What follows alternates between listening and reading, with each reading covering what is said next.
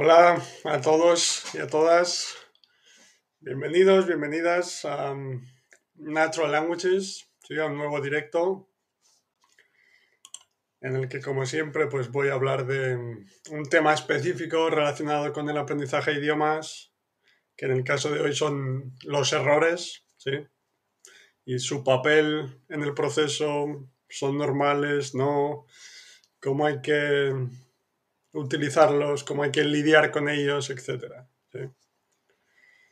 Pero como siempre, la idea es responder a todas vuestras preguntas relacionadas con aprendizaje de idiomas, em, comentar varias dudas, sugerencias, em, compartir ideas, recursos con, con todos y todas.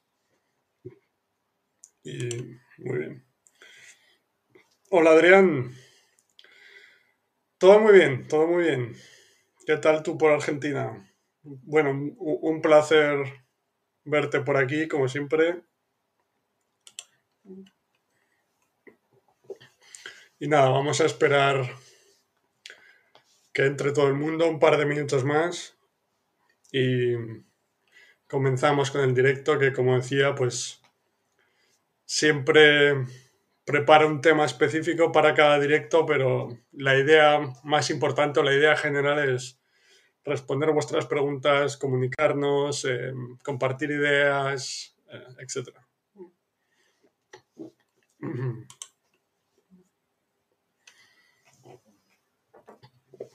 Tema interesante, dice Adrián. Perfecto. Sí, sí, es interesante. Muy bien.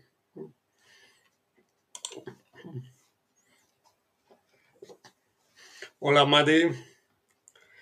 ¿Todo bien? ¿Todo bien? Me alegro de que vayas bien por, Irlanda también. Y nada, aquí estamos como todos los lunes para hablar de idiomas, sí. Para um, hablar de nuevos temas, etc.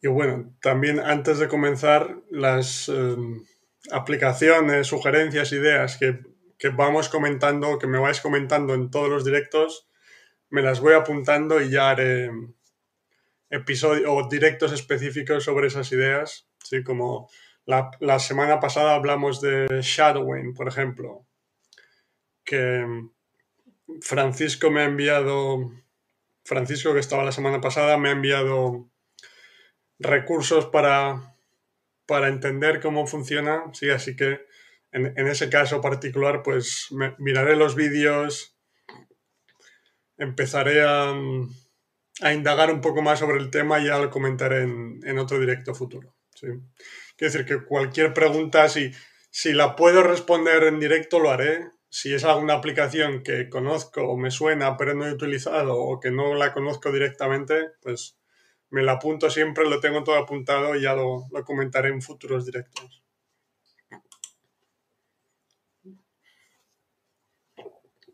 Cómo aprender exacto un idioma, ¿vale? Sí, te refieres a los errores, entiendo. Muy bien. Descubrir Disney Israel. Ah. O sea, es um, un canal de televisión o de YouTube de Disney, pero de Israel que está en hebreo, entiendo. ¿eh? Y entiendo que es, es, es comprensible, Adrián, para ti, o qué tal con eso porque ya nos has comentado varias veces que llevas un tiempo exponiéndote al idioma, ¿no? Pero ¿cómo, cómo va la situación con los, dibujos de Disney Israel? Eh, ¿Puedes entenderlos? Em, vale.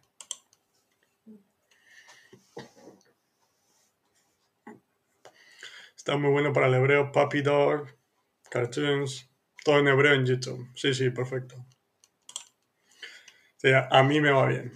Sí, sí, sí, los, los, dibujos son un recurso muy interesante desde el punto de vista de la dificultad. Sí. Entiendo bastante, dice Adrián, exacto. De hecho, ya lo he comentado en varias ocasiones, pero me parecen muy interesantes en ese sentido porque ya son recursos que puedes consumir por, por tu cuenta, ¿sí? Y, siempre, pues cuando, está, cuando empiezas a aprender un idioma, eh, pocas cosas son comprensibles y los dibujos son como las primeras cosas que comienzan a ser comprensibles. Entonces siempre, siempre tienes esa parte de subidón de, de moral porque ves que puedes entender un idioma nuevo y siempre es interesante. Em, claro, la parte, no quiero decir negativa, pero menos positiva es que obviamente en general a nosotros los adultos pues no es un recurso que nos guste tanto, ¿no? No es un recurso tan interesante como recursos ya más avanzados de documentales, series, podcasts, libros, etc. Entonces, entiendo que es complicado ver dibujos durante dos horas al día, ¿sí? Pero bueno, yo eh, siempre lo repito que para mí yo los utilizo siempre al principio. Ya lo he comentado que he visto Peppa Pig en italiano, portugués, francés, polaco, alemán. ¿sí? Entonces, em, pues claro, no es lo más interesante del mundo para mí, pero como comentaba, me, ayuda en la motivación porque empiezo a entender el idioma, ¿sí? Y sobre todo que cuando pienso en dibujos los veo como una especie de recurso de transición, ¿sí? que sé que me va, me va a dar acceso a recursos más comprensibles e interesantes. Eh, no comprensibles, más complejos e interesantes, perdón. Entonces ya en, en, ese punto, pues ya me puedo exponer durante más tiempo al idioma porque son recursos más interesantes, ¿sí? más interesantes que los dibujos y puedo ver una hora de un documental, por ejemplo. Vale. Adrián dice que gana la Wikipedia, ¿vale? Y la tele, perfecto, perfecto. sí, al final es... Eh, o sea, lo más importante es que el mensaje sea comprensible, ¿sí? Y cuanto más interesante sea para ti, mejor, obviamente. Sí, dice que yo estudio hebreo no religioso, no me interesa lo religioso. Vale, vale. Si quisiera algo religioso iría al templo, que no voy ni quiero ir. sí, quiero decir, al final todo, todos tenemos nuestras... O sea, las razones por las que queremos aprender ciertos idiomas, ¿no? Hay gente que tiene eh, razones más prácticas de encontrar trabajo, etcétera y en ese caso siempre me, preocupa que tienen prisa para aprender el idioma porque es un proceso que lleva tiempo y que requiere de paciencia. Entonces, me preocupa un poco más, pero luego, pues, no sé. Yo personalmente me gusta el proceso de aprender idiomas en general, pero también me gusta mucho viajar a otros países, conocer otras culturas, eh, comunicarme con personas de diferentes países en su idioma materno. Siempre hay un nivel de conexión mayor. Esas las razones principales por las que aprendo en general. Pero todos tenemos nuestras razones y está perfecto. Muy bien. Ah, aquí tenemos a Francisco, perfecto. Sí, comentaba antes, Francisco, que mm, he recibido tus, tus em, recursos, tus vídeos, etcétera, sobre Shadowing. Sí, así que ya los miraré más detenidamente y ya los comentaré en un futuro directo cuando tenga una opinión más formada y cuando haya visto cómo funciona más en profundidad. Porque una idea general tengo, sí, pero quiero eh, entender los detalles mejor. Muy bien, espero que vaya todo bien, Francisco. Exacto, sí, sí. También para mí es una, una forma de, como de unir a la gente, ¿sí? En lugar de separar, unir. Muy bien. Perfecto, Francisco. Sí, no, no he visto los vídeos todavía, pero yo los, veré y, ya los comentaré en un directo futuro. Muy bien. Y bueno, como siempre, podéis ir escribiendo vuestras preguntas cuando queráis, ¿sí? Y mientras tanto, pues comienzo con, con la idea de hoy, el tema de hoy de los errores. Y quería comenzar primero diciendo que son perfectamente normales, obviamente. Esto suena obvio, pero creo que es importante recalcarlo porque muchas veces nos, o sea, como nos frustramos con, nosotros mismos por, cometer errores, ¿sí? O estás, eh, estás intentando comunicarte y te, frustra el, hecho de no hablar perfectamente, de cometer errores, etc. Y lo más importante es entender que son completamente normales, ¿sí? Que como decía, suena obvio, pero me parece importante recordarlo, que incluso las personas nativas, muchas personas nativas, cometen errores constantemente, ¿sí? Y no pasa nada, lo más importante es el, el, mensaje, la comunicación, como siempre. Y ahora entramos un poco más en, los detalles de, por qué se producen, qué se puede hacer, eh, esta práctica es buena, ¿no? etcétera. Pero quería dejar claro desde el principio que es perfectamente normal cometer errores, todos los cometemos, personas nativas incluso, o sea que no, no, quiere decir nada, el hecho de que cometas errores no quiere decir que el proceso no funcione, que, no tengas talento, etc. O sea, entiendo esa primera reacción de frustración porque, como digo siempre, todos tenemos el objetivo final de ser capaz de comunicarnos en el idioma, pero o sea, es imposible, ¿no? por decirlo claramente. ¿sí? Entonces, eso lo primero. Y después quiero entrar un poco más en los detalles porque veo que es, una práctica que, se utiliza mucho, ¿sí? que se, habla mucho de, de, la corrección de errores, por ejemplo. ¿sí? Pues cuando un estudiante, una persona que está aprendiendo un idioma extranjero, intenta se comunicar intenta comunicarse y, y comete errores, ¿sí? Es como una práctica muy común el hecho de corregir esos errores, ¿no? Entiendo que en la mayoría de los casos con la intención positiva de ayudar a esa persona, pero quiero hablar de por qué creo que no es una buena idea, ¿sí? iba a decir en general, o sea, hay personas que tiene una actitud diferente, ¿vale? Eh, en, relación con esta práctica y ahora, ahora explico a qué me refiero, pero creo que en general no es una buena idea y ahora explico por qué. Lo que me refiero es que cuando cualquier persona que está aprendiendo un nuevo idioma intenta comunicarse y comete un error, tenemos la idea ¿cómo decirlo? O sea, al final, como siempre, como todos hemos tenido el mismo tipo de educación relacionada con los idiomas, tenemos esa idea tradicional del aprendizaje consciente y queremos y, creemos que es, que es una buena idea que nos corrijan los errores. Sí, porque digamos que nuestra idea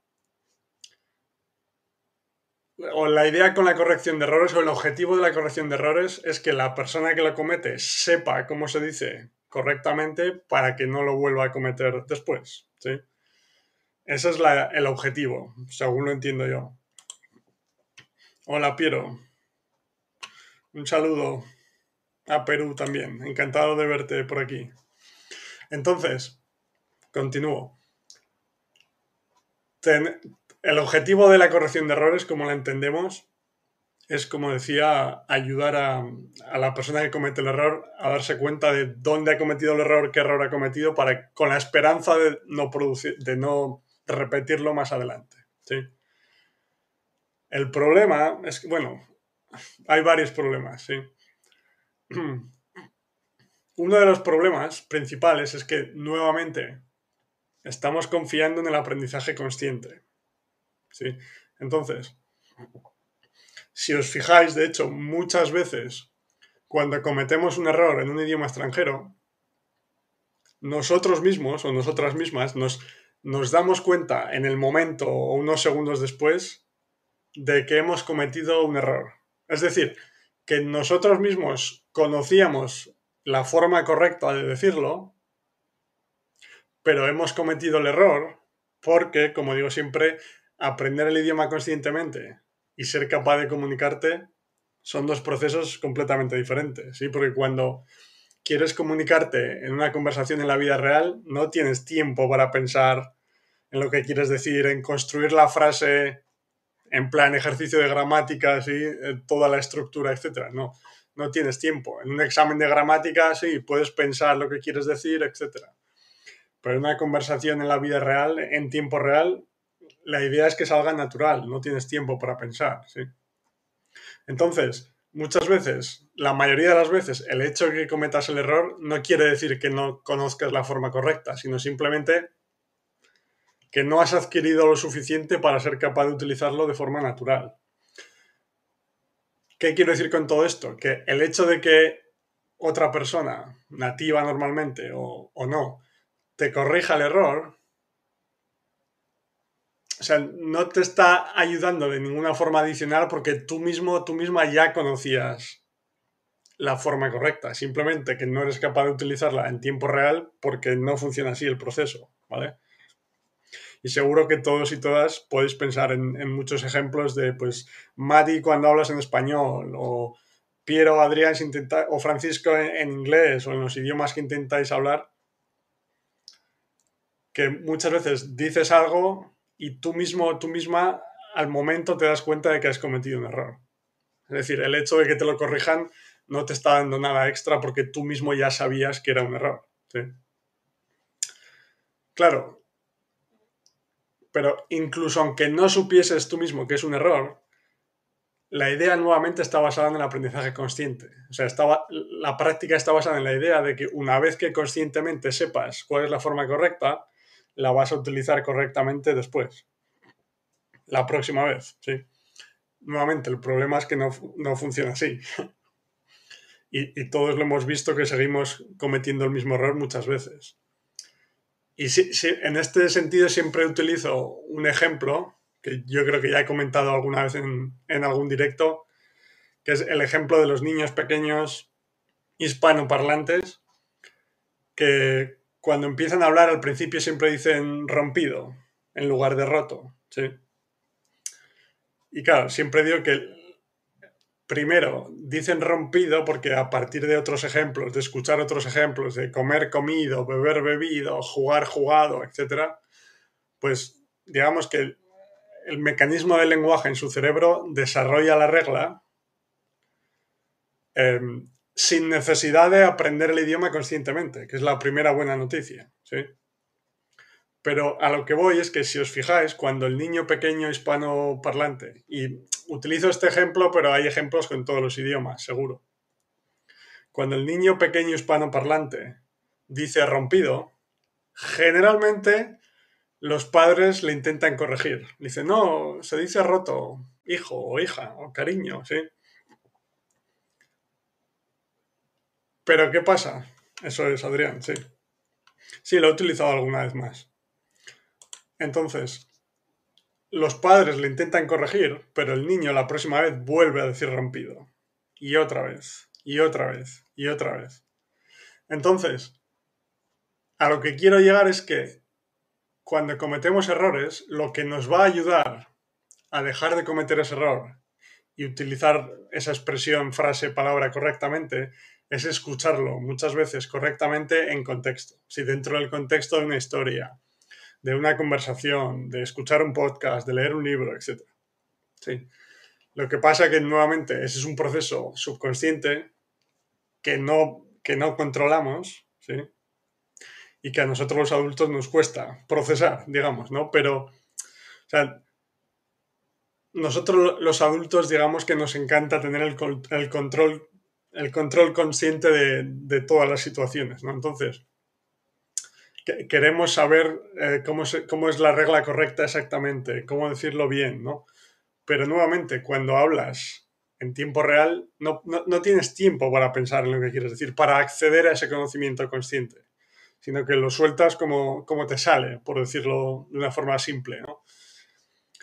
Y volviendo al ejemplo de los niños que comentaba, los niños, el niño continúa diciendo rompido muchas veces, a pesar de que los padres le intentan corregir. Em, y, y, no será hasta el momento en que haya escuchado correctamente roto que lo empezara a producir correctamente. ¿sí? Pero obviamente no sabemos cuántas veces lo necesita escuchar, etc. Simplemente lo necesita escuchar muchas veces correctamente en contexto para llegar a adquirirlo. ¿sí?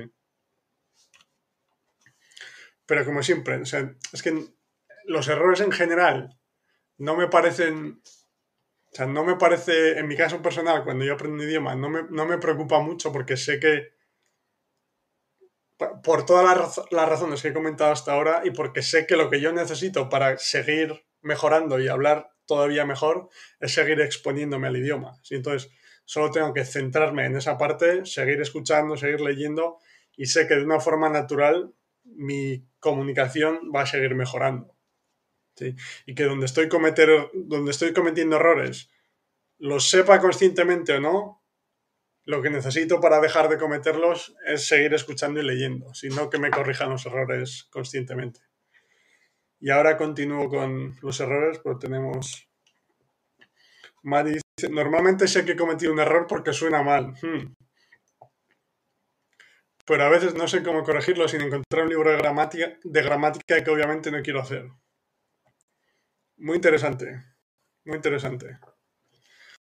lo primero, muy interesante, el concepto que comentas, que es el, concepto que, que Crashen llama, yo creo, como la mm, sensación de corrección, ¿sí? Que es como que algo te suena mal, ¿vale? Es decir, que cuando, esto obviamente nos pasa a todos en nuestro idioma nativo, cuando una persona extranjera se comunica en nuestro idioma nativo y comete un error, muchas veces no sabemos realmente el error específico que ha cometido o la regla exacta, ¿sí? Pero simplemente mm, como que te, suena mal, ¿sí? Es como es... Mm, no sé exactamente cuál es el problema, pero me suena mal. ¿sí? Es como... Y nuevamente, es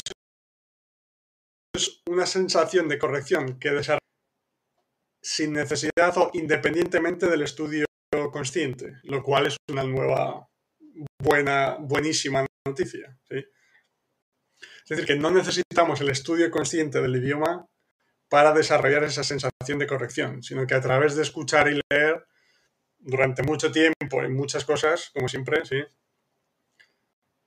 El mecanismo del lenguaje desarrolla esa sensación de corrección. Entonces, no necesitas saber conscientemente la, estructura, la, regla, etcétera, para ser capaz de darte cuenta de que es un error. O sea, muy importante.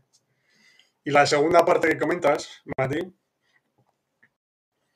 es que, claro, nuestro primer impulso como adultos, lo que comentaba eh, comentaba antes es buscar la forma correcta en un libro de gramática, diccionario, etcétera, porque nos encanta tener el control consciente de la situación. ¿sí? Es como, si no controlamos conscientemente la situación, nos volvemos locos, no sabemos qué hacer. ¿sí? Mientras que nuevamente, en el error específico que sea, Mari, tú ya sabes que has cometido un error porque te suena mal, pero simplemente lo que necesitas para conocer la forma correcta y ser capaz de utilizarla es escucharlo muchas veces en contexto em, correctamente. ¿sí? Entonces, claro, digamos que nosotros adultos percibimos un cierto error, como comentas en este caso, y sepa la forma correcta o no, siempre queremos tener el control consciente. Entonces queremos buscarlo en el libro, en el diccionario, etc. Pero a lo que quiero llegar es que está bien, que no pasa nada por, no conocer esa forma correcta, que, no necesitamos buscarla para controlar, para controlar el proceso conscientemente, sino que, porque aunque lo busques y sepas cómo, cómo se dice correctamente, lo sabes en el momento, ¿sí? Pero dentro de cuatro días se te ha olvidado, ya te lo aseguro. Porque no, no te has expuesto a ello lo suficiente, no lo has escuchado, en contexto lo suficiente, no lo has leído, etc. Es un poco el, ejemplo que también he comentado varias veces, que la, primera vez que vine a estudiar aquí a Polonia, eh, cuando estaba con mis amigos, amigas polacos, polacas, que pues lo típicos que preguntas, ¿cómo se dice tal en polaco? ¿Cómo se dice esta palabra en polaco? Sí, que es, muy típico de preguntar en otros idiomas. ¿Cómo se dice la palabra que sea en, en el idioma que quieres aprender? Y recuerdo que, claro, me decían la palabra y cinco minutos después se me había olvidado. Pero de verdad, cinco minutos, ¿eh? no una semana o menos, cinco minutos. Y me pasaba a mí y veía que le pasaba a otras personas también. Y era como, ¿qué está pasando? ¿Por qué? Pero nuevamente, en el, en el momento en el que te dicen cómo se dice correctamente, o en tu caso, en el momento en que lo buscas en el diccionario, te quedas tranquilo, tranquila, porque piensas, piensas vale, ya lo sé, entonces, tienes la idea incorrecta, obviamente, eh, y puede que incluso subconsciente, de que una vez que lo sabes ya, lo sabes para siempre y ya está solucionado el problema, pero la o sea, el proceso no funciona así, no, funciona a través de memoria consciente. Entonces, por mucho que lo busques en el libro de gramática, la forma correcta, te vas a acordar en ese momento, pero después no se te va a olvidar. Y dos, aunque no se te olvide porque lo revisas muchas veces, que es lo que hace mucha gente, cuando llega el momento de comunicarte, no te va a salir todavía. ¿Me explico? Porque nuevamente, conocer la palabra, estructura, lo que sea, regla, conscientemente, no significa que vayas a ser capaz de producirla. Al hablar. Porque nuevamente, al hablar en conversaciones en tiempo real no tienes ese tiempo para pensar en lo que quieres decir, para acceder a ese conocimiento consciente. ¿Me he explicado bien? Sí, Adrián dice, ahora un libro de gramática, hay no sé cuántos tiempos verbales en los romances. ¿Cómo se aprende eso? Claro. ¿Cuántos pasados y futuros necesitamos para poder hablar? Si, eh, lo interesante de esta reflexión, Adrián, es que, o sea, cada idioma, desde el punto de vista consciente de la gramática, tiene sus cosas locas, digamos, que a la persona extranjera le parecen imposibles. ¿no? La cuestión es que nosotros, como hispanoparlantes, ¿sí? como hablantes nativos de español, no, tuvimos que aprender los tiempos conscientemente. De hecho, yo, que, me encanta leer mucho, que creo que escribo bastante bien en general. A veces, como digo siempre, mis estudiantes no porque ya saben cómo lo hago, ¿no? Pero parte que está aprendiendo español siempre me pregunta, eh, ¿cuándo utilizas el pretérito no sé qué? Yo lo primero digo, tengo que pensar porque no sé cuál es esa forma verbal. ¿sí? Eso es lo primero. Y segundo, siempre la, gente me suele preguntar por mucho por el subjuntivo, por ejemplo. ¿Cuándo lo utiliza? ¿Y por qué lo utiliza? Porque me suena bien, volviendo al tema anterior de, de ¿sí? Entonces, por ejemplo, para hablantes nativos de inglés que aprenden español, si analizan el español desde el punto de vista consciente, las conjugaciones verbales les parecen una locura. ¿sí? Para mí, si eh, aprendiendo polaco, si lo miro desde el punto de vista consciente, las declinaciones me parecen una locura. Si intentas aprender, no sé, inglés o, incluso francés, las vocales, como persona extranjera, desde el punto de vista consciente, la pronunciación te puede parecer una locura. O en, inglés, que palabras no sabes realmente bien cómo se, cómo, cómo se pronuncia. ¿sí? Pues, o sea, todos los idiomas tienen su, parte que nos parece loca desde el punto de vista consciente, pero que afortunadamente no necesitamos aprender. Es a lo que me refiero en general, para poder comunicarnos en idioma.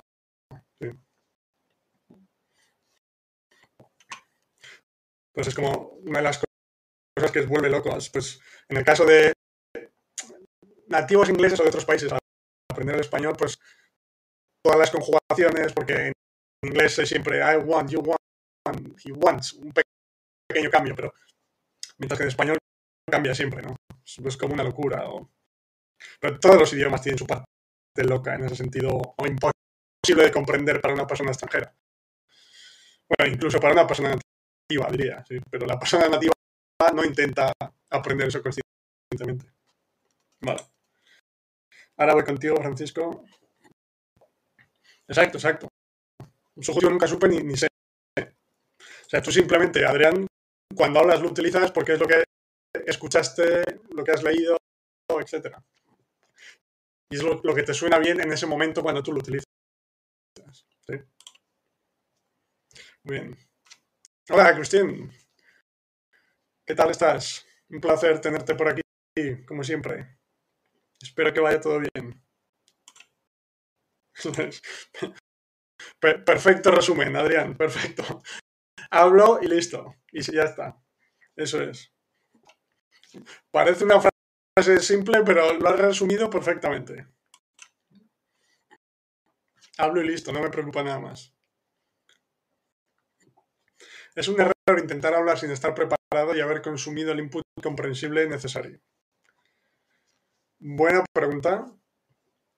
Creo que lo comenté un poco en el, hace, hace una o dos semanas, si no me equivoco, pero repito sin problemas. Em, o sea, desde el punto de vista técnico, no creo que vaya a ser un problema desde el punto de vista de, automatizar la forma incorrecta, etc. ¿sí? Porque aunque cometas errores que obviamente los vas a cometer, a cometer y más si no estás preparado todavía, la acabarás adquiriendo de la forma correcta en el futuro a través de escuchar y leer. ¿sí? Pero sí me parece que, que puede ser peligroso desde dos puntos de vista, que uno es el punto de vista de la motivación, digamos, porque claro, tú intentas hablar y ves que no eres capaz, siempre aparece esa frustración, especialmente cuando, como estamos acostumbrados al enfoque gramatical tradicional, que prácticamente nos, obliga casi a producir desde el primer momento, como tú puedes entender tanto, o sea, a este nivel, por ejemplo, aunque sea de forma inconsciente, tenemos la, teoría o la idea de que deberíamos ser capaces de producir a un nivel similar, cuando obviamente no funciona así. ¿sí? Nuestra capacidad de comprensión siempre es mucho mayor. Entonces, el hecho de que no seas capaz de comunicarte todavía no quiere decir nada, es como funciona el proceso, ¿sí? pero tiene ese peligro de, que, empiece la frustración especialmente, como decía, si tienes la idea de que deberías ser capaz de comunicarte a un nivel similar de lo que puedes comprender.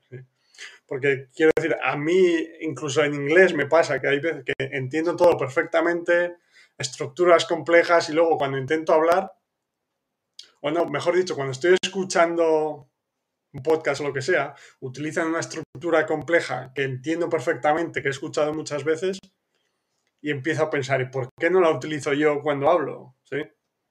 Pues yo qué sé, no lo sé. Quiero decir que es normal y no pasa absolutamente nada. Pues ese es uno de los motivos por los que me parece peligroso, el punto de vista de la motivación. Y el segundo, momento que se me ha olvidado, saludo a Cristina en un momento. Perfecto. Todo, todo bien, Cristina, todo bien. Un placer tenerte por aquí, como decía. Y espera, se me ha olvidado cuál era la otra idea. O sea, una idea, una, idea era la motivación y la segunda... Ah. ah, sí, vale, perdón. Que cuando se intentas hablar antes de estar preparado, el miedo que tengo también, cuando con mis estudiantes o en mí mismo también, el miedo es que como, claro, como no puedes comunicarte, aprendas a prestar atención excesiva a la forma, al lenguaje en sí. ¿sí? Porque, claro, como, como no estás preparado todavía, tienes que pensar absolutamente lo que quieres decir. Tienes que intentar recordar palabras. ¿Sabes? O sea, como que el hecho de intentar hablar antes de estar preparado te va a llevar a centrarte más, a prestar más atención a la forma, eh, a las palabras específicas, conjugaciones, etcétera, ¿sí? Y tengo el miedo de que eso te vaya a afectar después, que incluso cuando estés escuchando, leyendo, hayas aprendido a prestar atención consciente a, la forma en lugar del mensaje, la comunicación, que es lo realmente importante, y eso te pueda perjudicar. ¿sí? es así como lo veo, Francisco. Claro, y la pregunta del millón, que creo que fue una pregunta de, de Cristina hace una o dos semanas, fue esa precisamente, cómo sabes, ¿no? Y ya comenté que es complicado explicarlo porque es, es muy abstracto, pero en mi caso, si intento comunicarme, o sea, obviamente hay un rango más o menos. Quiero decir, sé que si acabo de empezar con el idioma no voy a ser capaz de comunicarme, ¿no? Pero cuando ya llevo un tiempo, si, si cuando todavía necesito pensar todo lo que tengo, quiero decir conscientemente, construir las frases en mi cabeza, es un proceso doloroso. Digamos que es una, una señal de que todavía no estoy preparado, ¿vale? Mientras que cuando ya empiezas a ser capaz de comunicarte de forma más natural, que las palabras te salen ya más fluidas, aunque, como digo siempre, aunque haya todavía un gran margen de mejora, ¿sí? y aunque dependiendo del tema de la situación no te puedas comunicar muy bien todavía, pero cuando empiezas ya a ver que te sale de forma natural, pues adelante y es una señal de que igual puedes empezar a comunicarte, de que has mejorado lo suficiente, etc. O sea, yo entiendo que es un concepto complicado de explicar, pero en general me guío por esas sensaciones de si intento hablar me cuesta o me sale ya más natural. ¿sí? Espero que tenga sentido dentro de, lo abstracto que es la, idea. ¿sí? Puede ser que me acuerdo que vos dijiste que aprender un idioma tarda 10 o 12 años. Eh, no me suena haberlo comentado, pero... A ver, depende. O sea, quiero decir, depende de el tiempo que dediques cada día y depende de qué se entienda por aprender un idioma. ¿sí? Quiero decir, ya, ya te entiendo, Adrián. Es bueno, bueno saberlo para que nadie se desespere. Exacto. Sí, sí, es, es bueno saber la verdad al final. Por eso, a mí, o sea, me gusta calcular, o sea, apuntar el tiempo que paso en cada idioma para, para decir la verdad, ¿sí? Pero para, o sea, para hablar de una forma realista, para, para decirle a la gente que, si, que, que, lleva más tiempo de lo que, de lo que mucha gente se piensa. ¿sí? Y como bien comenta eh, Christine, depende de horas, no de años. ¿sí? Pero, exacto, volviendo a lo que decías, eh, Claro, depende eso, del tiempo que dedicas al día, porque eh, en 10 años, claro, en 10 años, si escuchas el idioma que sea dos horas al día, vas a aprender mucho más que si escuchas 20 minutos cada día, ¿entiendes? Entonces, calcular en tiempo, ¿sabes? Del inicio al fin siempre es complejo porque no sabes realmente cuánto tiempo le está dedicando cada persona. O sea, puedes decir, cinco años, pero depende de las horas al día, ¿no? Y después también depende de lo que se entienda por aprender un idioma. O sea, tú si llevas entre, no sé, 500, 1000 horas de exposición a un idioma, yo creo que es un rango en el que ya empiezas a ser capaz de, o sea, ya entiendes mucho y eres capaz de comunicarte en ciertas situaciones, ¿sí? Pero el margen de mejora es muy grande todavía. Luego también depende de, los diferentes idiomas. O sea, para nosotros en italiano seguramente vamos a llegar a ese punto antes que si aprendemos hebreo, como tú, Adrián, por ejemplo. O sea, hay, muchas. Hay muchas variables, digamos, ¿sí? Pero bueno, por, por ponerlo así en tiempo, si dedicas una hora al día, al idioma que sea y es comprensible, como siempre, ¿sí? eso es fundamental. En un año y medio, dos años, creo que es un, es un margen, es un, un periodo de tiempo realista en el que puedes llegar a un punto en el que tu capacidad de comprensión es ya muy alta y, eres, y empiezas a ser capaz de comunicarte. Que quede claro que con mucho margen de mejora. ¿sí? Entonces, 10, 12 años, no sé, eh, Adrián, depende de muchos factores, como decía, ¿no? Pero por poner un ejemplo específico, una hora al día durante año y medio, dos años, me parece realista siempre que sea comprensible, ¿eh? eso lo, repito siempre. Me parece realista para llegar a un punto en el que puedes empezar a comunicarte, pero situaciones informales, eh, etc. Pero nuevamente, si es el caso del hebreo, pues igual necesitas más tiempo. O más que más tiempo, es que si dedicas una hora al día entre, durante un año y medio, dos años, si se la dedicas al italiano, el 100% de lo que escuchas es comprensible, probablemente, mientras que el hebreo igual es el 60%. ¿Me explico? Entonces, aunque eh, parece que estás dedicando el mismo tiempo, en realidad de esa hora solo 30, no sé, ¿sabes? 40 eh, minutos son comprensibles en lugar de una hora. Entonces, también hace que se alargue. ¿sí? Vale.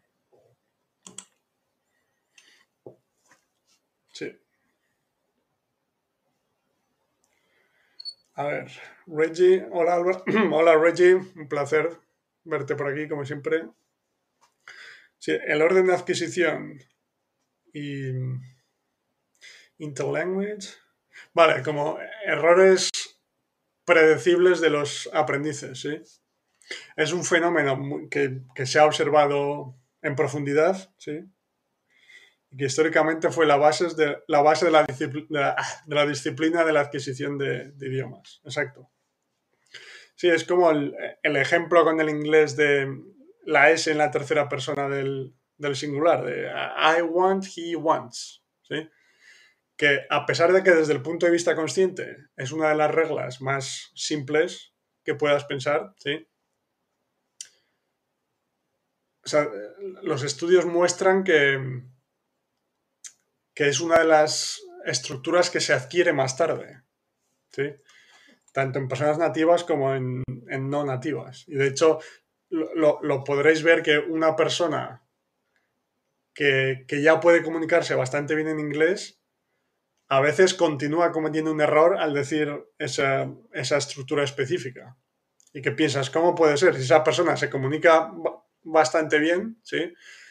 De una forma bastante decente, pero comete un error en una regla aparentemente tan sencilla. ¿sí? Es nuevamente porque el aprendizaje consciente no tiene nada que ver con, la adquisición real del idioma. Vale. Francisco, hasta que no venga a la mente frases de tu idioma de aprendizaje, ni me esfuerzo en intentar hablar, supongo. ¿Sí? Sí, sí. Exacto. O sea, digamos que al principio, cuando ya vas aumentando tu capacidad de comprensión, como frases, palabras del idioma que estás aprendiendo empiezan a aparecer en tu mente, digamos. O sea, como, como que el cerebro empieza a formar esas hipótesis, digamos, ¿no? Entonces, digamos que es el, el, principio o el punto de salida que te dice que la cosa va mejorando. Pero luego, no sé, llegado un punto en el que eso ya te pasa más a menudo, que ves que o sea, sientes como que puedes tener la capacidad de comunicarte, pues también puedes probar cosas, ¿no? Pues situaciones de menos estrés, intentar comunicarte a ver cómo salen las cosas y ahí ya miras otra vez. Si te cuesta mucho, como decía antes, pues dices, vale, pues igual necesito más tiempo, ¿vale? Si ves que ya puedes empezar a comunicarte, pues adelante, ¿sí? Hmm. Ahora, Ahora comento más sobre esta idea, Piero, porque es muy importante, es una de las, de las partes que quería comentar. En mi clase de inglés me corregían a cada rato y eso me molestaba. Perfecto. ahora comento sobre esto, Piero. Un momento. Porque es, eh, es importante. Sí, Cristina, lo difícil es encontrar input comprensible de verdad de todos los niveles. Claro. Por eso Claro, hablo de, hablaba de una hora al día durante año y medio o dos años, ¿vale? El problema es que al principio, cuando empiezas desde el principio, es muy difícil encontrar recursos comprensibles. Entonces, o bien necesitas un profesor o profesora o, mm, encontrar recursos comprensibles de proyectos de YouTube, etcétera, que utilizan input comprensible. Pero generalmente, como te cuesta más la comprensión, los recursos no son tan interesantes como el caso de los dibujos que comentábamos, al principio es, es, más difícil dedicar una hora al día porque por lo que comentaba, ¿no? Porque te cuesta más, porque no te... O sea, una hora de Peppa Pig al día, por ejemplo, pues eh, es duro, ¿sí? Entonces, igual al principio estás dedicando media hora o 20 minutos hasta que no llegue el momento, o sea, en mi ejemplo con el italiano, por, que, ya he comentado alguna vez, gracias a la similitud con el español, podía entender dibujos ya desde el principio, Peppa ¿sí? Pero claro, no era el recurso más interesante del mundo para mí. Entonces, en ese primer mes, digamos, pues veía 15 minutos de Peppa Pig, ¿sí? No tenía tanta paciencia para ver una hora. Pero claro, poco a poco iba aumentando mi capacidad de comprensión, dibujos más difíciles, luego documentales. Una vez que llegas ya a esos puntos, pues lo que antes con un documental de viajes, por ejemplo, que es un tema que me gusta, pues podía ver un capítulo al día de 45 minutos y ahí empiezas a acelerar el proceso. ¿sí? Por eso, Adrián, volviendo a tu comentario, hay muchas variables. ¿sí? Vale. Reggie, ¿piensas que es posible revisar el, el orden de adquisición o revisar estudios o investigaciones de orden de adquisición y ver dónde yo u otras personas están en el proceso basado en los errores que tú u otros cometen. Ya, ya, entiendo. Hmm. Claro, o sea, mirar em, los estudios, la investigación que hay sobre el orden de adquisición y ver cómo atrás y ver, dice, vale, pues normalmente cometo errores sobre esta regla y tiene sentido porque según los estudios se adquiere más adelante, ¿no? Sí, buena idea, buena idea. estoy pensando que yo creo que los todos los ejemplos, estudios que comenta Crash en, en sus libros son con el idioma inglés. De todas formas, me lo voy a apuntar también y buscaré a ver si hay estudios en ese sentido de español o de otros idiomas, ¿sí? Para... Porque sí, puede ser interesante. Porque, por ejemplo, puede ser interesante desde el punto de vista de la motivación también, porque igual si hay gente que, en el caso que ponía antes de I want, he wants, en el caso de reglas así, que desde el punto de vista de consciente puedan parecer muy simples, pero que por la investigación se adquieran más adelante, una persona puede sentir una frustración extra al ver que comete errores con una regla aparentemente tan sencilla, pero si sabe que es normal porque se adquiere más adelante, le puede ayudar a relajarse, digamos. ¿sí? Entonces, puede ser interesante, Reggie. Sí, sí. voy a intentar buscar estudios sobre, sobre el español y otros idiomas o revisar los del inglés, porque recuerdo haber leído pues que esta estructura que comentaba, que a pesar de ser sencilla, es una de las que se adquiere más adelante.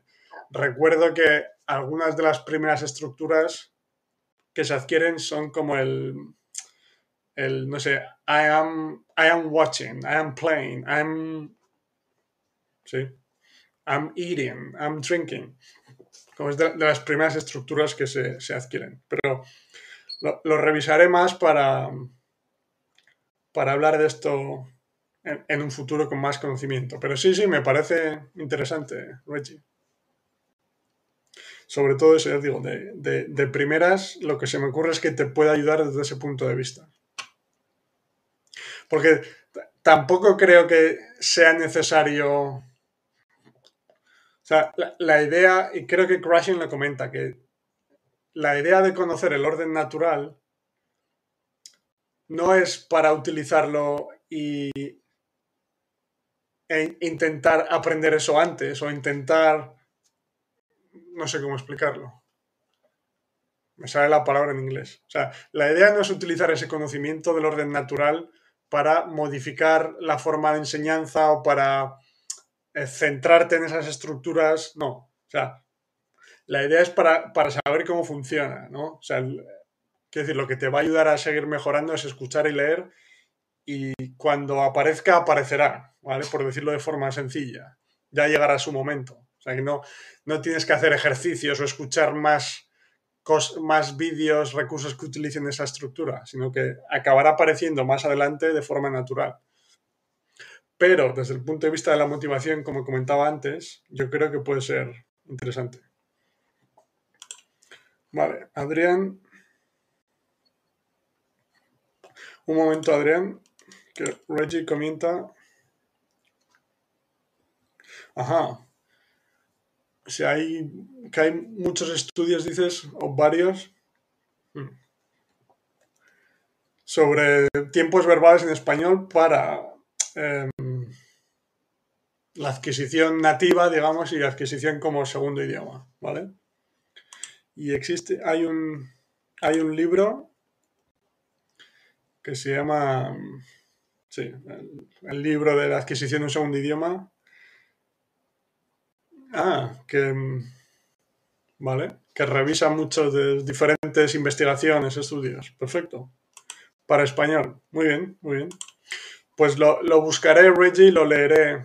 A ver cómo comenta, porque sí, puede ser interesante también desde el punto de vista de profesor, como profesor, para observar si sucede realmente en mis estudiantes, que cometen más errores con estructuras que según las investigaciones se, adquieren más adelante. Perfecto. Gracias, Reggie. Eh, buscaré el libro, sí. Adrián, vos sabés que ese es un problema, porque hay academias que prometen aprender rápido y da falsas expectativas. Yo cuando escuché y entendí la verdad me quedé tranquilo. Exacto. Exacto, exacto, Adrián. Eso es la clave, sí.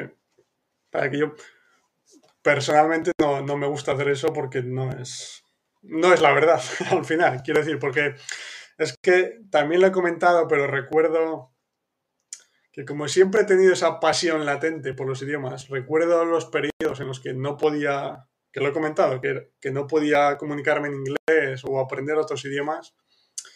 Y recuerdo que al final, como tenía esa pasión, continuaba buscando cosas, ¿no? Y veías pues los típicos vídeos de YouTube, de cómo aprender en un mes, en tres meses, en seis meses, técnica por aquí, atajo por allá. Y recuerdo que siempre tenías esa primera sensación inicial de como de alegría, de euforia, porque pensabas, ah, puedo aprender, ¿sí? Pero claro, cuando llegaba, pasaba ese periodo de tiempo y obviamente no hayas aprendido el idioma no porque sea tu problema, sino porque no, funciona tan rápido. Claro, aunque lo he comentado alguna otra vez, que aunque incluso aunque de una forma consciente o intelectual entiendas que no tiene sentido aprender un idioma en tres meses, de una forma subconsciente, si has, si, si has visto vídeos en los que te hablan de cómo esta persona aprendió en tres meses, en seis meses, si te prometen cómo aprender en seis meses, cuando llega el momento, pasa ese periodo de tiempo y no has sido capaz, claro, que la única variable suelta que te queda eres tú. ¿Sí? Y aunque, como decía, aunque sea de forma subconsciente, empiezas a pensar que el problema lo tienes tú, que esa persona ha podido, pero yo no. ¿Me explico? Mientras que el problema es que es imposible aprender tan rápido. Entonces, eso es eh, importante. y porque al final, ya seas academia, proyecto, canal de YouTube, lo que sea, la verdad acaba apareciendo. Quiero decir que si, si prometes cosas que son imposibles, al principio vale, pero cuando la gente ve que no puede, pues no es sostenible. ¿Me explico? También en un lugar el maestro me dijo que tenía errores calcificados, dinosauriados o algo así, me traumó un poco. Hoy veo que aprendí un montón. Esas son las... Vale, vale, espera. Aquí explica. Cuando busqué que era en internet eso de calcificados o algo así, me quería matar. No sé, no sé ni lo que es, Adrián, realmente. Y hoy estoy re bien, perfecto. Antes de seguir con esa idea, que no sé ni lo que es realmente, calcificados o dinosauriados, entiendo que es algo como, como muy antiguo, o durante mucho tiempo, o como que sean...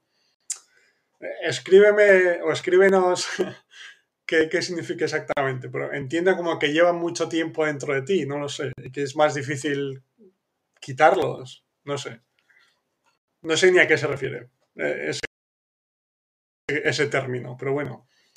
Comentas porque es, es, uno de mis objetivos principales también y por eso lo, lo repito continuamente y utilizo diferentes ejemplos para ver si, si a ti, por lo que sea, por tus circunstancias, ese ejemplo específico conecta más con tu, tu, experiencia. Y es el hecho de que, lo que digo siempre, de que todos podemos aprenderlo, que es una... O sea, el problema ha sido siempre, el problema es el método, la forma de aprenderlo, sino que yo tengo talento, tú no tienes, él no tiene y así, etc. O sea, ya lo he dicho varias veces que puede haber diferencias en, en, la motivación, por ejemplo, a mí, o sea, yo me encantan, tengo pasión por los idiomas, entonces, en el momento que comentaba antes, de frustración, pues gracias a mi pasión continué buscando, continué buscando y leyendo, etc. ¿sí? Mientras que a otra persona con menos pasión le puede llevar a, a rendirse antes. O cuando empiezo a aprender un idioma tengo más paciencia para confiar en el proceso y seguir escuchando porque sé que va a acabar apareciendo. Más que nada porque ya lo he visto en mi caso, ¿no? Con varios idiomas. Pero esa parte puede ser diferente. Bueno, es diferente, obviamente, pero la capacidad de aprender los idiomas está ahí para todos, porque al final el mecanismo lo, tenemos todos y, como digo siempre, o sea, parece ser una cosa simple, pero un niño que nace en China aprende a hablar chino porque está rodeado del idioma chino, mandarín, no, no porque tenga un chip implantado al nacer que, que le, que le da una facilidad para aprender chino. La persona que nace en Argentina aprende español porque está rodeado de español, del idioma español. No porque tenga un, un, chip o una predisposición especial para aprender ese idioma específico. ¿Me entiendes? O sea, ¿me explico? O sea, que al, lo que quiero decir es que todos tenemos esa, esa capacidad. ¿no? Y vale, mientras de momento que no hay preguntas, quiero volver a, al comentario de Piero porque es muy importante. Mm -mm. Ahora voy con Francisco y Adrián. Quería volver al comentario de Piero porque es importante lo que comenta. Que volviendo al tema de los errores, aparte de que no te ayude, la corrección de errores no te ayude realmente a ser capaz de utilizarlo después, como he comentado ya antes en el directo, y como bien comenta Piero, ¿cómo te sientes cuando intentas hablar en un idioma extranjero y corrigen tus errores? Yo creo que la mayoría de la gente, o sea, le molesta, como dice Piero, pero sobre todo te, te sientes como más...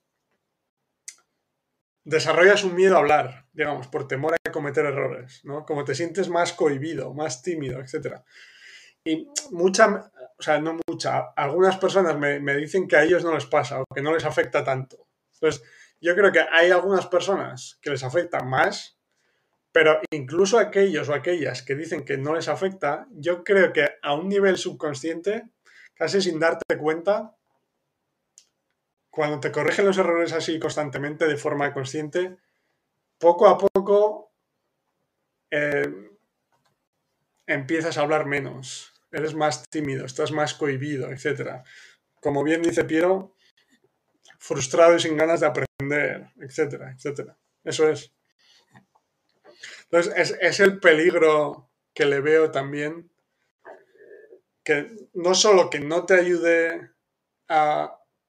O sea, que no te ayude a conseguir el objetivo para el que está pensado, que al final es ese de ser capaz de, de, utilizarlo correctamente la próxima vez sino que además puede tener los efectos colaterales negativos que estamos comentando.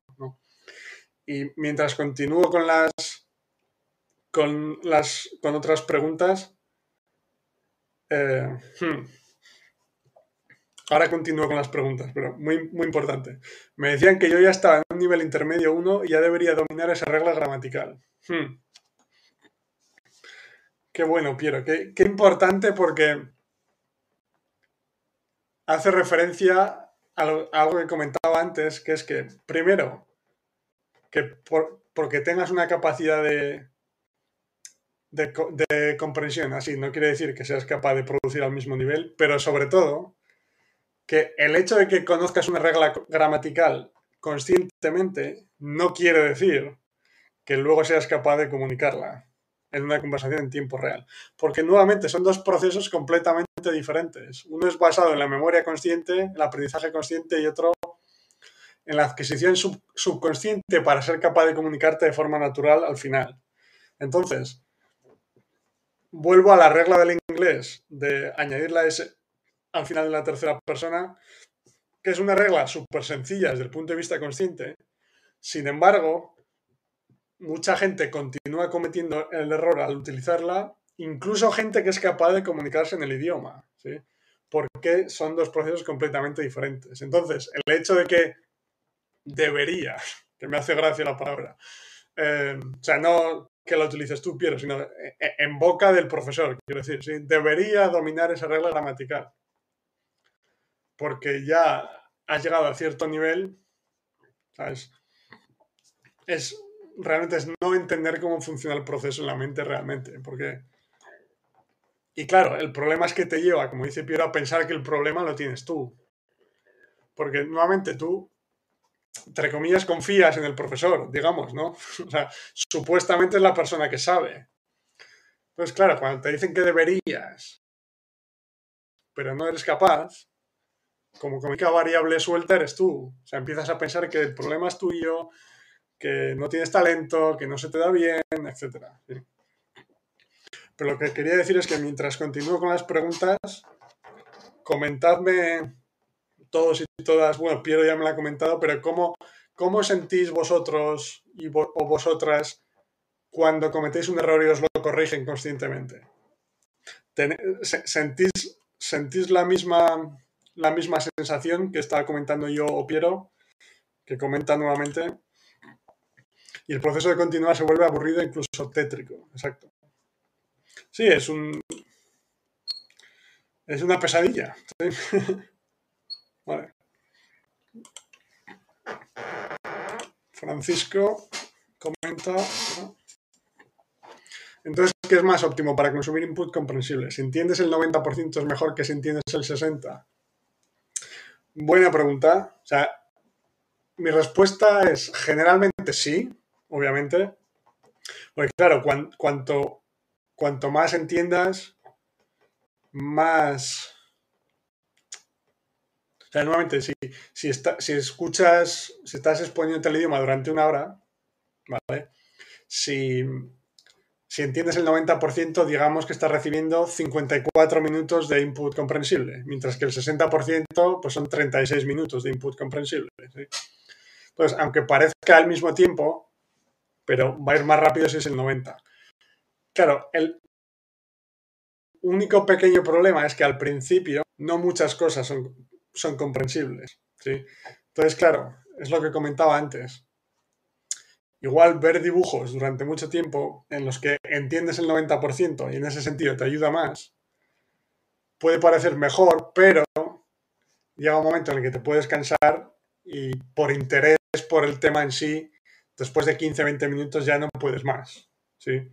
Mientras que si, si intentas, si ves un documental de algo que te interesa más, entiendes el 60%.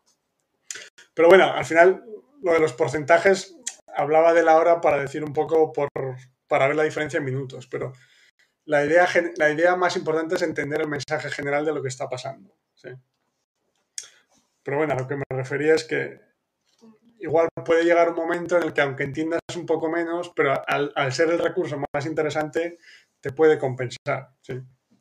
Lo que me refiero es que desde el punto de vista técnico y en una situación hipotética en la que refieres, em, recibes el mismo tiempo de exposición, con dos recursos diferentes, pues te va a ayudar más el que, el que entiendes el 90. Claro, lo pregunto porque estoy, por ejemplo, viendo varias series en las que solo entiendo el 60%. Exacto, exacto. Pero me entretiene y más o menos me entero de lo que pasa en la serie. Varias veces tengo que recurrir a los subtítulos siempre en su idioma. Muy bien. Sí, sí, me, parece bien, em, Francisco, me parece una buena idea. Porque a mí me, pasa en, ahora con, con, alemán y con ruso, por ejemplo, ¿no? Que hay veces que, claro, si veo, o sea, ahora puedo entender cosas un poco más complejas, ya, puedo entender algunos podcasts, podcasts, no podcast nativos, sino, o sea, podcasts hechos por nativos, pero modificando su forma de comunicar para que sea más comprensible. Entonces ya en ese sentido ha ido mejorando un poco, pero claro, al principio, cuando ya llevaba un tiempo viendo dibujos o leyendo eh, historias muy sencillas, llega un momento en el que te cansa porque no es tan interesante para ti, porque al final, en el largo plazo, es importante que sea interesante, que, disfrutes del proceso. Entonces, es un poco, eh, como siempre, un equilibrio ir probando cosas diferentes. Pero si, si entiendes de qué va la serie, el 60% como dices, me parece bien. Y a veces tienes que recurrir a los subtítulos, no hay problema. Como dices, siempre que sea en, en el idioma nativo, que en este caso es el inglés. O sea, no nativo, perdón. El idioma objetivo, que quieres aprender, que en este caso entiendo que te refieres al inglés, ¿no? Vale. Y espera. Sí, Adrián dice. Ah, los errores estos de dinosaurios calcificados. Son errores que le dicen que se graban en el hablar y no se pueden corregir. Es algo terrible este pensamiento, increíble. sí, sí, es lo que pensaba más o menos. O sea, que, que tienes esos errores que ya se han Sí, se han calcificado, entiendo. Se han. Se han ¿Cuál es palabra? Bueno, que como que han montado la tienda de campaña ahí y ya no se van, ¿no? Eso es una locura. Es decir, al final, o sea, o sea, no sé ni de dónde sale esa idea, para empezar, pero me refiero a que al final, si, si cometes ciertos errores al hablar, uno, quiere decir que todavía no has escuchado y leído lo suficiente, simplemente no. Es así como funciona el proceso. Los errores son perfectamente normales, como decía al principio. Y dos, que lo que necesitas es seguir escuchando y leyendo. Y cuando escuches esa, ese error específico, muchas veces en contexto, eh, al ver cosas, escuchar cosas, leer, la acabarás, entre comillas, corrigiendo. Sin darte cuenta, ¿sí? O sea, cuando hablo de de que continúes escuchando y leyendo y escuch, o sea, que escucha, escuches y leas. Em, interesante lo que me ha pasado. He tenido que pensar en mi cabeza si me sonaba bien o mal. Pero bueno, cuando escuches y leas ese error específico, o sea, la forma correcta en contexto durante muchas veces, lo acabarás produciendo bien me refiero a que lo escuches, leas, pero no a que prestes atención cuando lo escuchas, sino que cuando tú estás disfrutando de una historia, de un libro, de un podcast, y de forma natural, los nativos, los creadores del contenido, utilizarán esa frase, palabra, estructura, y lo acabarás adquiriendo. Mm. Pero bueno, no sé de dónde sale esa idea, la verdad. Pero sí, sí. algo terrible de pensar, sí, sí. Eh, encima. Oh. No me explicaron qué era. Lo tuve que buscar yo en internet. Por lo menos, si te, te sueltan la bomba, por lo menos que te lo expliquen, ¿no?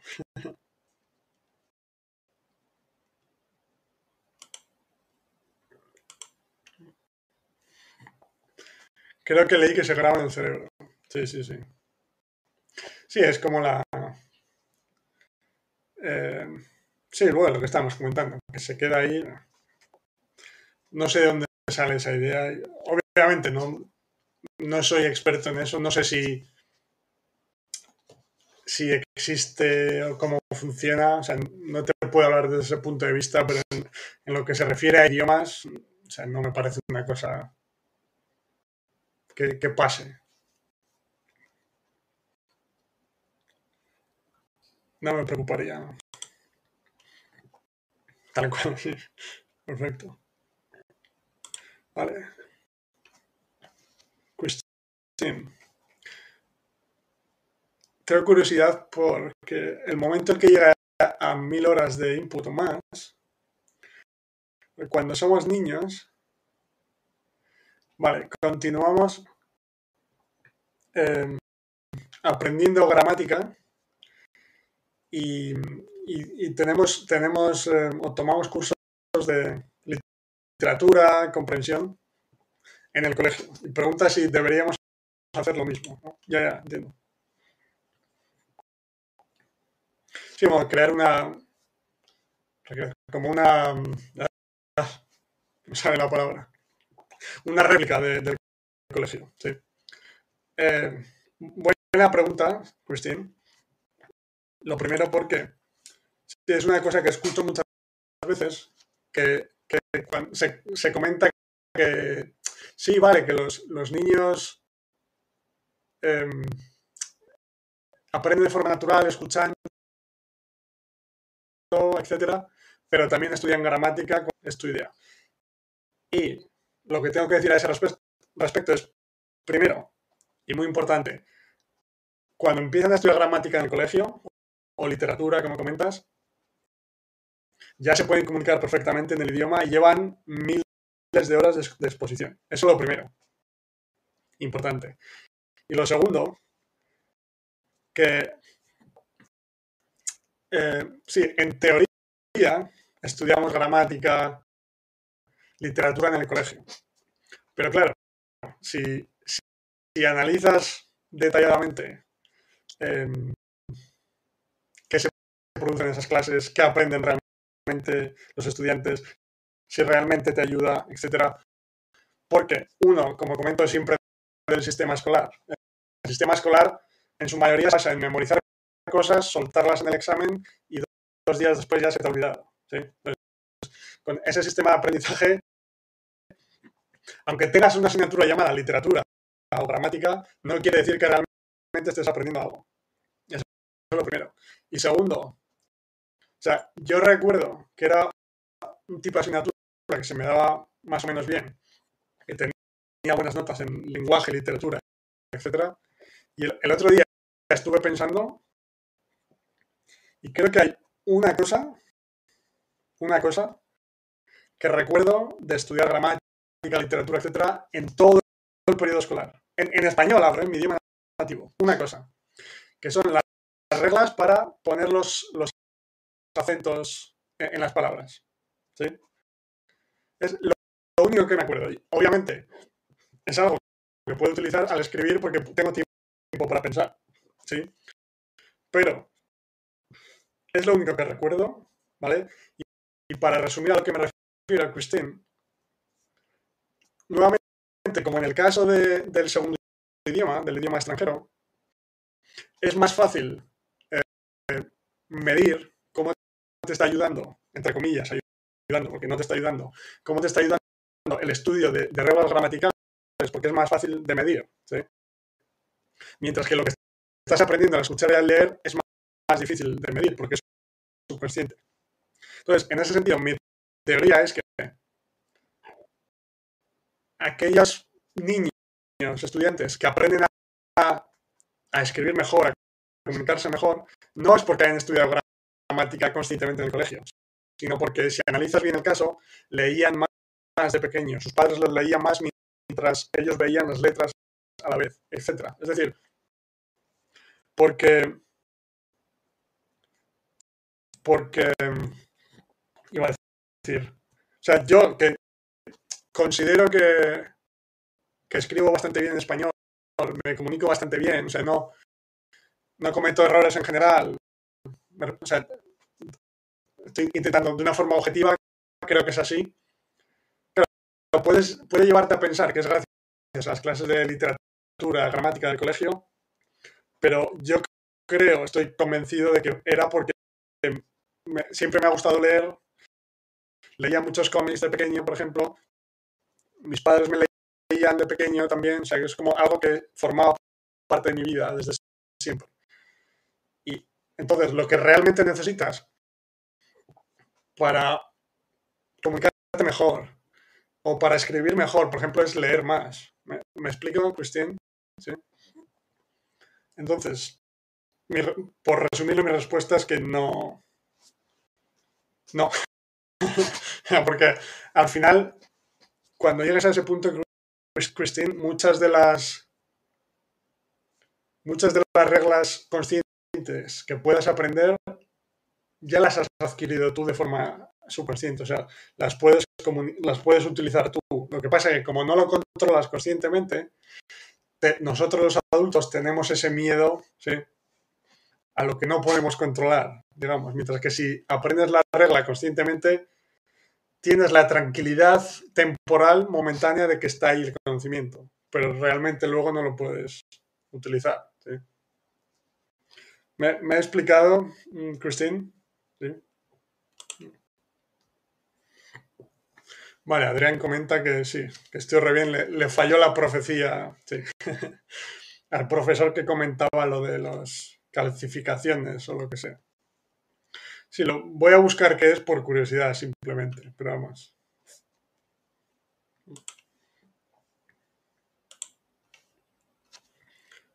Perfecto, Christine, me alegro. es, es, a lo que me refiero, ¿no? Que tenemos la sensación de que gramática, literatura se enseña en el colegio, pero uno, ¿cuánto están aprendiendo realmente? ¿Cuánta atención están prestando? Simplemente lo estudias, lo memorizas para aprobar el examen y ya está. Y después se olvida. Y dos, yo creo que lo que realmente ayuda son otras cosas que son más difíciles de medir, como cuántos libros lees en casa, etc. Y ya te digo, en mi caso me acuerdo solo de eso. O sea, el otro día lo estaba pensando literalmente y solo me acuerdo de las reglas para, para, para colocar los acentos, las comas. vale. Álvaro, estabas hablando de un tema importante hace 20 minutos. Acerca de por qué no uso aquellas palabras que leo en mi habla o en mi día a día. Claro, es. O sea, es nuevamente la, como. Por el enfoque gramatical tradicional, que como bien decías, tenemos esa concepción de que te has, estudiado ciertas reglas, las has aprendido conscientemente, ya deberías ser capaz de utilizarlas. Pero. Un momento ya tengo algo bastante creíble y comprobable. Es porque sencillamente esa palabra no la uso a diario porque realmente no tiene lugar en mi día a día y por eso no la uso. No es que no se usa a diario, sino que simplemente, por continuar lo que estaba diciendo, nuestra capacidad para, de comprensión siempre va por delante de nuestra capacidad de comunicación. Es decir, el, el hecho de que, de que entiendas una cierta frase o palabra no quiere decir que seas capaz de utilizarla después. Porque es, es como funciona el proceso, digamos. O sea, no, no sé cómo explicarlo, no sé cómo entrar en, términos técnicos porque tampoco los conozco. Pero quiero decir, el ejemplo que comentaba yo conmigo mismo en inglés, que me puedo comunicar perfectamente en cualquier situación, hay veces que estoy escuchando un podcast, viendo un vídeo, lo que sea, y escucho expresiones que entiendo perfectamente, que he escuchado varias veces, pero que yo personalmente no uso. Y claro, y empiezo a pensar, pero ¿por qué no lo utilizo? O sea, no sé explicarte realmente lo que, se, lo que pasa dentro del cerebro, ¿vale? Pero, pues no sé, porque sean estructuras más complejas que se adquieren más adelante, porque sean palabras, frases específicas que necesitas escuchar muchas veces más para después ser capaz de tú producirla, ¿vale?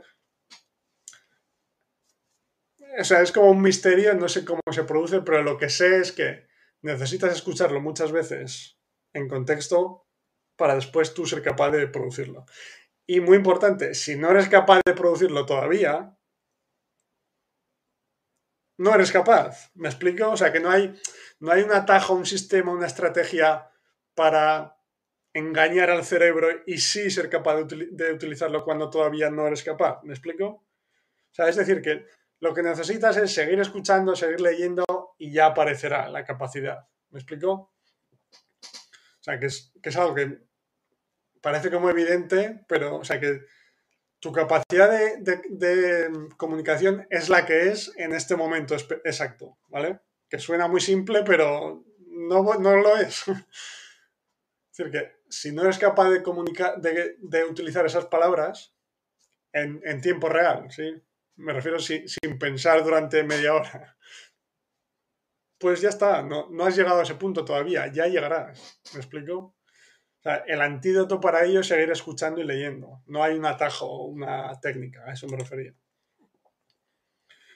Y así es, nuestra capacidad de comprensión está por delante de la capacidad de hablar y no la puedo usar de forma inmediata, exacto. O sea, el problema es pensar que porque, y, y más incluso si aprendes una cosa, eh, una regla gramatical de forma consciente.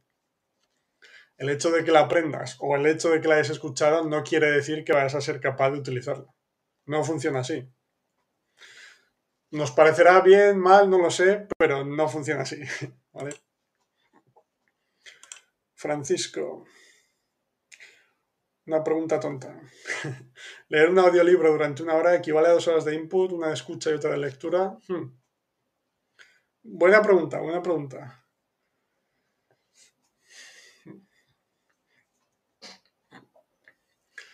Ya, no sé, no sé cómo medirlo. Es. O sea, yo, e, en el caso de italiano, como, como fui en el documento que comentaba el otro día, que lo dejé en, la descripción del, del directo anterior del lunes pasado, fui escribiendo a lo que me exponía y si era oral o escrito, ¿vale? Para dar una idea. Entonces, claro, pero en el caso del audiolibro es doble. Ah. Buena pregunta, no sé cómo... No sé cómo responderte, la verdad.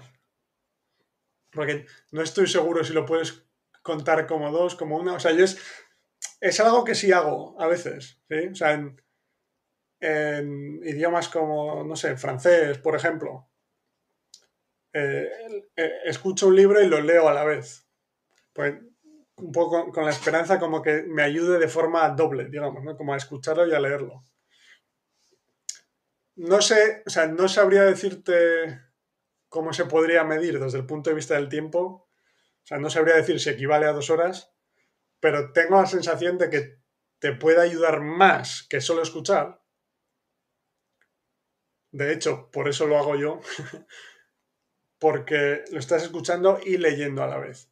Pero creo que podría ser interesante hacerlo en un idioma en el que ya tienes una capacidad de comprensión bastante alta. Porque, o sea, yo, por ejemplo, lo hacía con francés, lo he hecho con italiano alguna vez, o incluso con portugués, porque sé que entiendo todo perfectamente, pero escucho y leo para que me ayude más, pero como entiendo todo perfectamente, voy a estar prestando atención casi, o sea, al 100% en el mensaje. ¿Me explico? Mientras que si llevas a cabo esta técnica, o sea, lees un audiolibro, o sea, escuchas y lees a la vez, pero es un idioma en el que estás a nivel intermedio, que no entiendes todo bien, te puede llevar a prestar demasiada atención a la forma, a las palabras específicas. ¿Me explico? Pero no sabría decirte si equivale al doble, no lo sé. O sea, yo cuando, cuando documento todo a lo que me estoy eh, exponiendo lo, lo, separo, digamos, pues tantas horas de escucha, he leído un libro, etc. O sea, lo cuento como sumado. Eh, respondiendo a tu pregunta, sí, lo cuento así, claro. Yo lo cuento como una hora de audio y una hora de lectura, doble, ahora que lo pienso. Pero bueno, quiero decir, al final yo lo hago para dar rangos más o menos, o sea, realistas del tiempo que puede llevar, ¿no? Pero bueno, no, no sabría decirte si equivale exactamente al doble. ¿Me explico? Y para el caso de Francisco me parece que son dos habilidades que se desarrollan por separado. Sí, buena reflexión también, pero claro, la idea es que escuchar te ayude bueno, a reconocer los sonidos, por supuesto, a mejorar tu capacidad de comprensión para, en última instancia, ser capaz de comunicarte. Pero, no sé, al leerlo también te puede ayudar a reconocer palabras que puede que no entendieras si solo escuchases la parte de audio. ¿Me explico? O sea, te puede ayudar a, desde el punto de vista que sea más comprensible de lo que lo sería sin el. sin el. sin, eh, sin la lectura. ¿sí? Entonces, no sé si se desarrollan por separado. No sabría decirte. Yo creo que es, es más que se complementan. O sea, en, en el proceso general de aprendizaje del idioma, escuchar te ayuda a aprender en el idioma, por supuesto, pero el hecho de leer como que lo complementa, ¿no? Porque como ves también cómo se estructura el idioma, ves eh, las palabras, no sé. No, sabía, no sabría cómo describirlo también. Es, es un tema porque el que quiero documentarme más. Haré libros, eh, investigaciones, etcétera, a ver cómo funciona realmente el proceso, si es, cómo se complementan, ¿sí?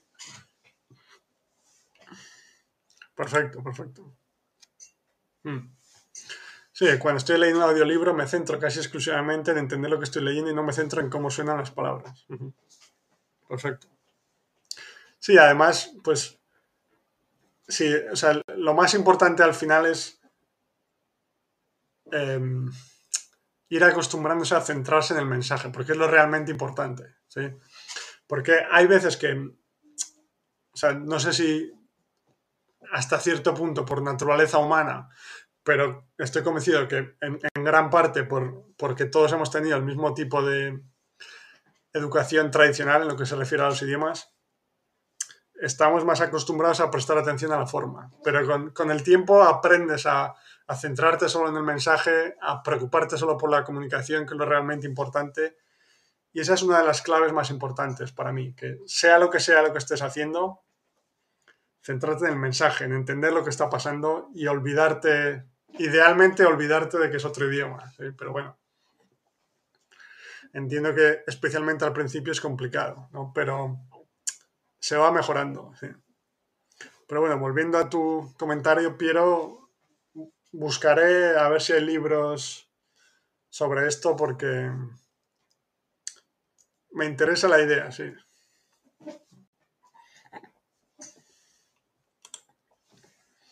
Vale, Christine me pregunta si conozco audiolibros para nativos que sean buenos para eh, aprendices del idioma.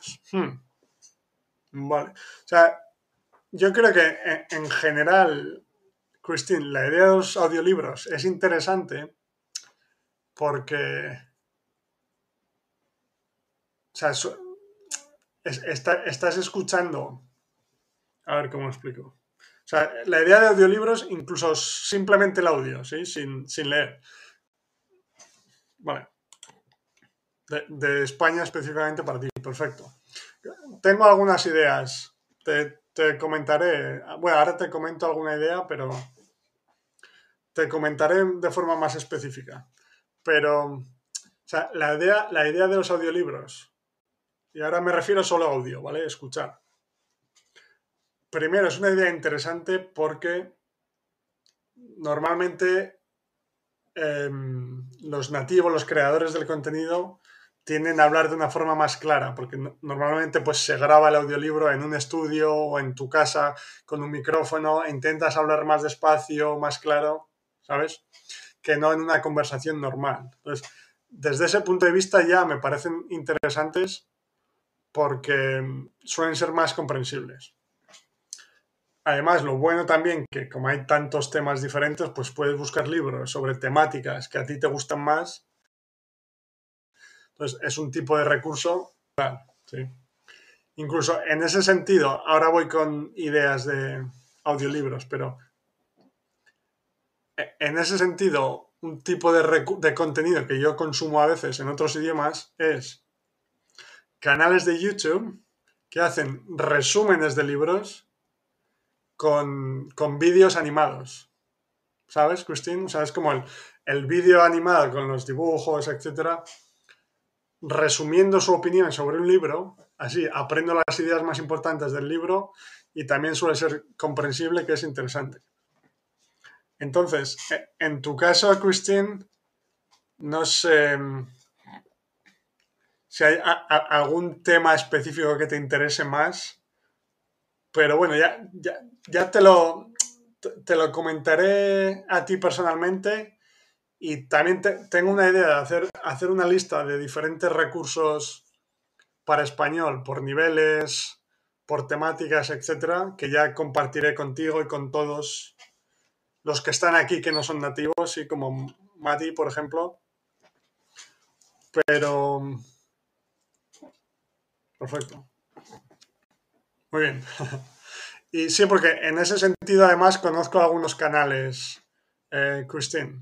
Ya te, lo comentaré personalmente, pero cuando cree ese documento ya lo compartiré con, todos y todas los que estén aprendiendo español también, porque quiero hacer como un... Porque al final con todos mis estudiantes, siempre como, además de las clases, les ayudo a buscar recursos para que continúen exponiéndose en sus casas, pues conozco canales, eh, recursos, libros por temáticas y más o menos por niveles que les ayudan. Entonces, quiero hacer un documento en, ese sentido, organizándolo por niveles, temáticas, etc. Porque lo bueno es que hay una cantidad infinita de, recursos. Para español, muchísimo además, y en tu caso además, Christine, que tu capacidad de comprensión es bastante alta, seguro que hay, hay algunos muy interesantes que puedes disfrutar bastante.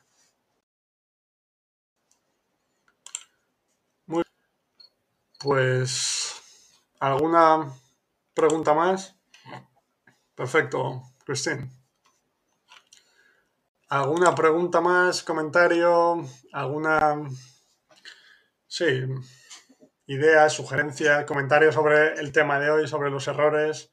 Bueno, espero que, que os haya servido, como siempre, como decía, porque creo que es un tema importante para esa idea que comentaba antes, que es una de las ideas principales que quiero compartir, de que todos podemos aprender idiomas, ¿sí? Y que...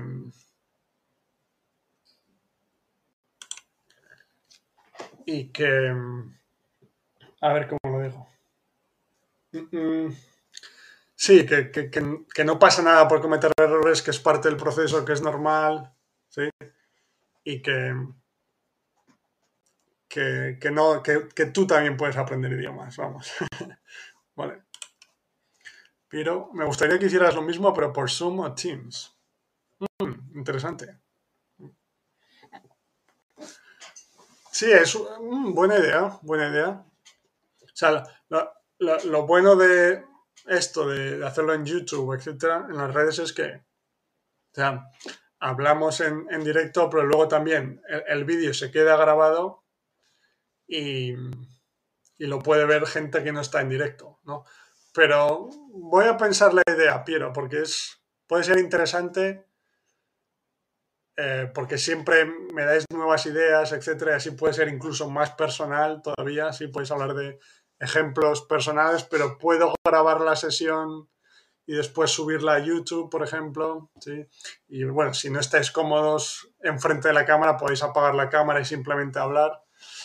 Lo pensaré, Piero, cómo lo puedo hacer. Me, parece... Está bien.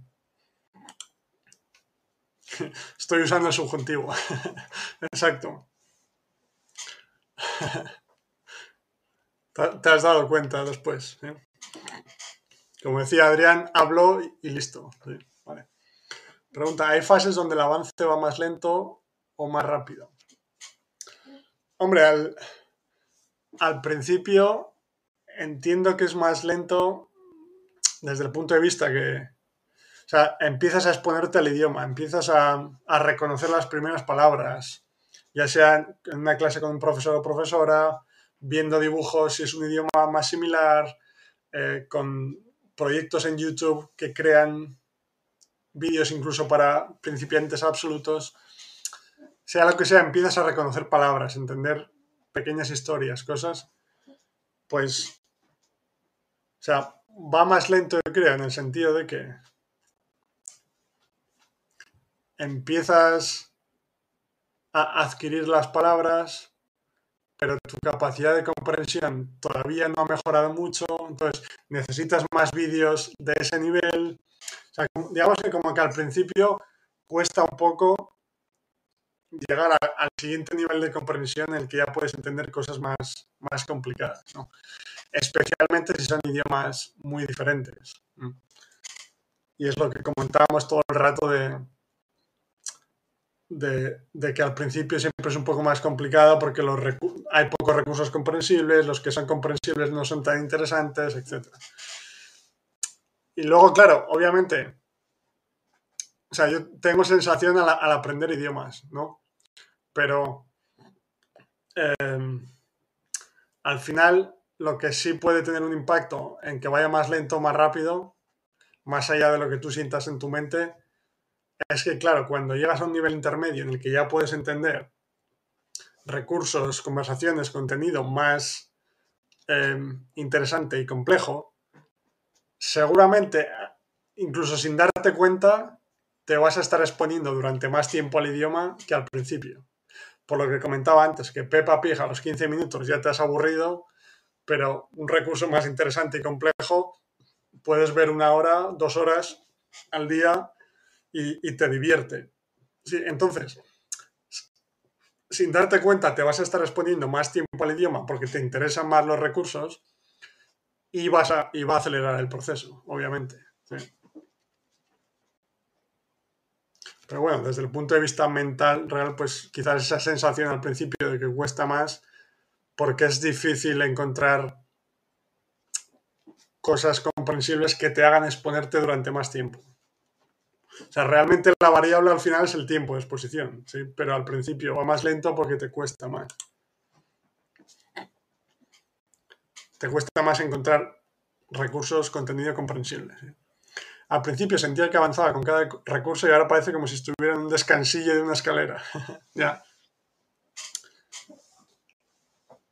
Vale, a ver. Eh, sí, buena, buena idea, no lo había pensado. Pues eh, estaba pensando también que es como que, claro, al principio, sí, no, lo había pensado desde este ángulo, digamos. Al principio, prácticamente todo es nuevo. entonces, tienes como esa sensación de que, de que cada, cada vídeo, en cada vídeo estás aprendiendo cosas nuevas, estás escuchando palabras nuevas. Eh, ¿Me explico? Entonces, puedes tener esa sensación de que, de que va más rápido al principio, de que estás aprendiendo más, mientras que cuando ya llevas un tiempo y tienes un nivel intermedio, por ejemplo, un poco más avanzado que al principio, tienes la sensación de que estás aprendiendo menos cosas nuevas, ¿vale? Pero igual te está ayudando. Eh, o sea, el hecho de estar escuchando cosas que ya conoces, pero más veces, te está ayudando a, entre comillas, solidificar el conocimiento, utilizo esa palabra para que se entienda, pero no creo que funcione el proceso realmente así. Pero, o sea, escuchas cosas que ya, o palabras, frases, etcétera, tipo de contenido que ya has escuchado más antes, o sea, que ya conoces, menos o más, pero ya conoces.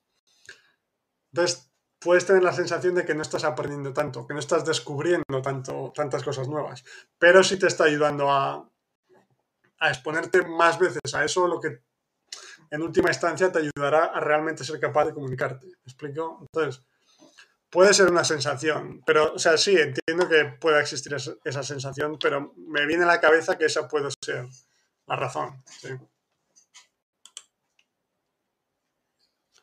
La radio está bien también, Cristín, sí. Las noticias en particular. Sí, tienen a hablar claramente y a veces más despacio que en una conversación, por ejemplo. Sí, sí, sí. Estoy de acuerdo. Sí, es, es como los, los podcasts también, por ejemplo, que yo, como estudiante de idiomas, al principio era un poco reticente a los podcasts, o sea, no, no los utilizaba tanto porque pensaba que la falta de la ayuda visual te podía perjudicar, pero empecé a utilizarlos más y ahora me gusta mucho porque, aunque sea de forma inconsciente, el creador de contenido al hacer el podcast, como sabe que la, que la persona que lo está escuchando no tiene la ayuda visual, se tiende a hablar más claro, eh, de forma un poco más despacio, de forma más clara, etc. Incluso aunque sea contenido para nativos. ¿sí? Que como no está esa ayuda visual, de, no ya de imágenes, sino del movimiento de los labios, del, del lenguaje de gestos, del lenguaje del cuerpo, ¿sí?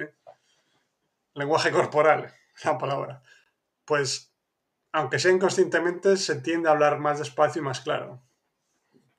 Tanto radio como podcast, etc. Muy bien. Pues nada, muchas gracias a todos y a todas por estar por aquí. Como siempre, es un, un placer siempre aquí hacer estos directos. Me encantan. Continuaré haciendo, sí. Y nada, como siempre, me voy me voy escribiendo vuestras nuevas ideas, nuevas preguntas para ir revisando estudios, eh, aplicaciones, etcétera, y comentarla en, comentarlas en episodios futuros. Sí, entonces supongo que en algún momento de aquí a una, dos, tres, cuatro semanas ya veré. Como siempre, haré un vídeo en el que revisaré algunas de vuestras preguntas, algunas de, las aplicaciones, investigaciones, etc. Y ese será el tema del vídeo, ¿sí? contestar a preguntas que me he apuntado pero que no he respondido del todo todavía. Muy bien. Gracias a ti, Christine, y que tengas un buen día también. Muy bien, Mari, muchas gracias. Me voy con los dinosaurios. Abrazo. Vale. Dale. Saluda al Tyrannosaurus Rex, eh, Adrián, de mi parte.